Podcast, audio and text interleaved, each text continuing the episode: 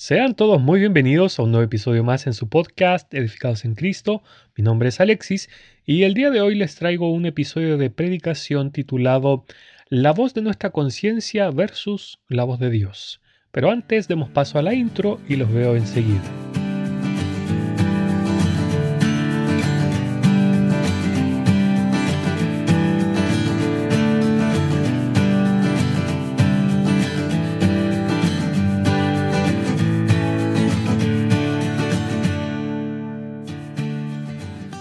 Dije en la intro, este tema es acerca de nuestra conciencia y la voz de Dios. Encontramos en la Biblia lo siguiente. Lámpara de Dios es el espíritu del hombre, la cual escudriña lo más profundo del corazón. Proverbios capítulo 20, versículo 27.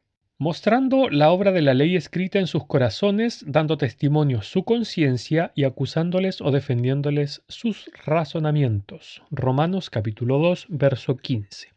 Dios nos ha dado a cada uno de nosotros los seres humanos una conciencia, la cual nos acusa de lo malo que hemos hecho. Esta conciencia muchas veces no nos permite estar tranquilos, ya que nos trae a colación el hecho de que somos culpables delante de Dios. Por más esfuerzos que hagamos, no podemos librarnos de aquella voz en nuestras cabezas, aunque claro, eh, podemos tratar de callarla o de acostumbrarnos a no oír su voz. Incluso algunos usan drogas para que esta voz los deje tranquilos. Sin embargo, hagamos lo que hagamos, nunca podremos hacerla callar completamente. Aunque, por supuesto, el hombre en su ingenio creativo de autojustificación usa un método, entre comillas, bastante efectivo, que consiste en tratar de tapar estas transgresiones cometidas contra Dios, o sea, los pecados, con buenas obras, y de esta forma adormecer nuestras conciencias. Hacemos este tipo de cosas para justificarnos, para sentir que no somos malos, sino todo lo contrario.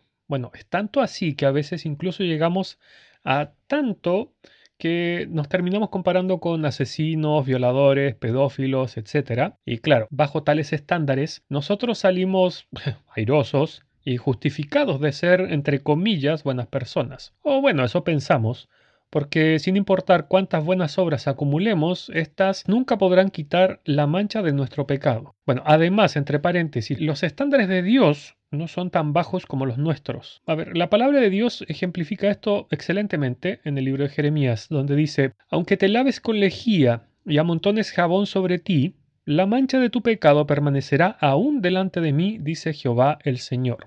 Tal como decía, esto está en Jeremías, en el capítulo 2, verso 22. Esta voz de la conciencia principalmente nos suele molestar en estos, comillas, momentos de debilidad, por ejemplo, cuando se muere un ser querido. Pero nuestras conciencias no son la única voz que oímos a día con día, sino que existe además otra voz que nos habla siempre, y es la del Salvador, del Señor Jesús, quien nos está llamando y nos invita a venir a Él. Y, a diferencia de nuestra conciencia, esta voz no nos condena una y otra vez. Esta voz, a diferencia de la anterior, nos propone una solución definitiva para el problema del pecado que nos aqueja. Comparándola con la conciencia, esta es una voz tierna y misericordiosa, no una voz acusativa, que nos dice que alguien ya pagó una deuda, la deuda que contrajimos con el pecado nuestro, y ya la pagó hace mucho tiempo atrás a través de su muerte. La voz de Dios llega hoy hasta ti y quizás ya la has oído muchas veces, pero claramente no has hecho caso. Es tal como decía la voz del Señor que hoy mismo te está diciendo, una vez más, que vengas a Él para que puedas descansar. Dice su palabra, venid luego, dice Jehová, y estemos a cuenta. Si vuestros pecados fueren como la grana, como la nieve serán emblanquecidos. Si fueran rojos como el carmesí, vendrán a ser como blanca lana. Isaías capítulo 1, versículo 18. Lo triste de todo es que hay muchas personas que oyendo esta voz deciden rechazarla porque su orgullo es muy grande o no están dispuestos a cambiar nada de la vida que llevan. Quizás alguno no desea ser vinculado con Dios, ni mucho menos con la Biblia. A otros les da vergüenza que su familia pudiera saber que ahora ellos creen en Dios, mientras que no va a faltar quien no esté dispuesto a dejar su tradición familiar. Pero la verdad es que entre los más extremistas tenemos a dos grupos, los que tratan de autoconvencerse que Dios no existe y también los que se inventan una religión light, donde todo está permitido siempre y cuando traten de ser buenas personas y de no hacerle daño a nadie.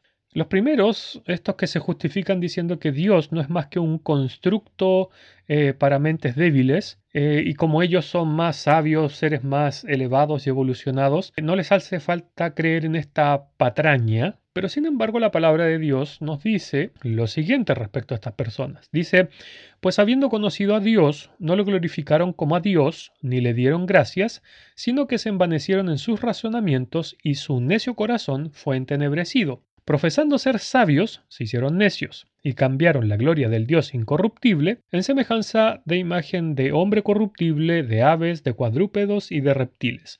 Esto está en la epístola a los romanos en el capítulo 1 entre los versos 21 al 23. Bueno, y los segundos, la verdad es que nacen a raíz de este primer problema planteado en este libro de Romanos, porque en vez de honrar al único Dios verdadero, para justificarse delante de ellos mismos, se crean este tipo de religiones de dioses falsos, llenos de mentiras, en las cuales, como dice su palabra, le dan honra a las criaturas en vez de a Dios.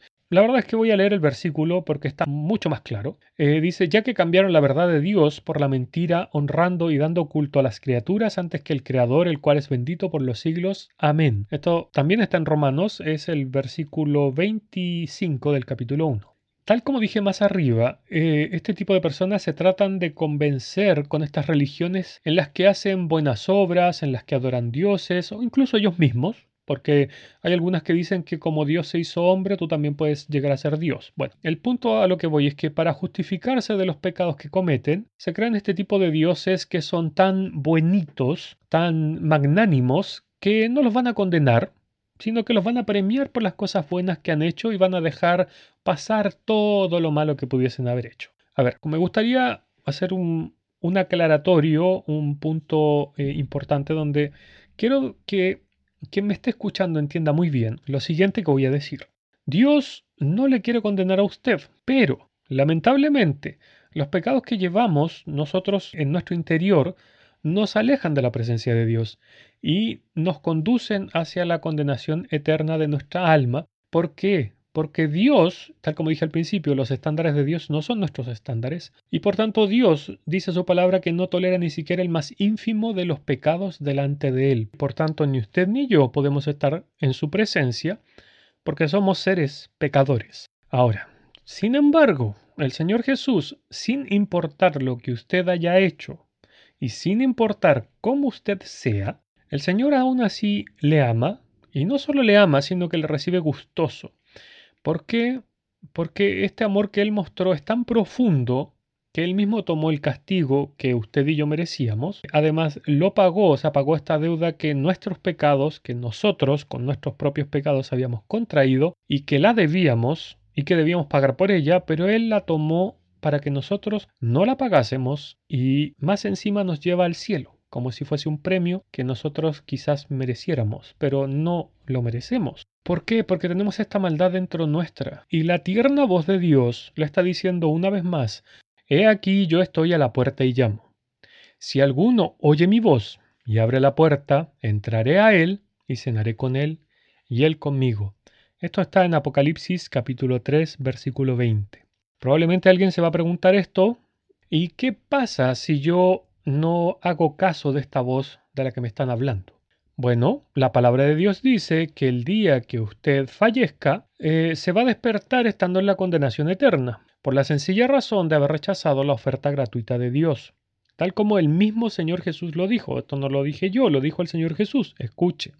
Porque no envió Dios a su Hijo al mundo para condenar al mundo, sino para que el mundo sea salvo por él. El que en él cree no es condenado. Y esta es la parte que nos interesa. Dice, pero el que no cree ya ha sido condenado, porque no ha creído en el nombre del unigénito Hijo de Dios. Esto lo encontramos en el Evangelio de Juan, en el capítulo 3, los versos 17 y 18. Así que si usted le dice al Señor, Señor Jesús, voy a ti tal como soy, le pide perdón y le pide que le salve, entonces usted va a recibir la salvación de Dios y su conciencia va a ser liberada y ahora recién podrá gozarse haciendo el bien para agradar a Dios y ya no para tratar de justificarse delante de Él. Quiera Dios bendecir esta palabra, que esta voz usted no la rechace un día más, ¿Por qué? Porque esta, así como en las tiendas dicen, esta es una oferta de tiempo limitado, sí, esta es una oferta de tiempo limitado.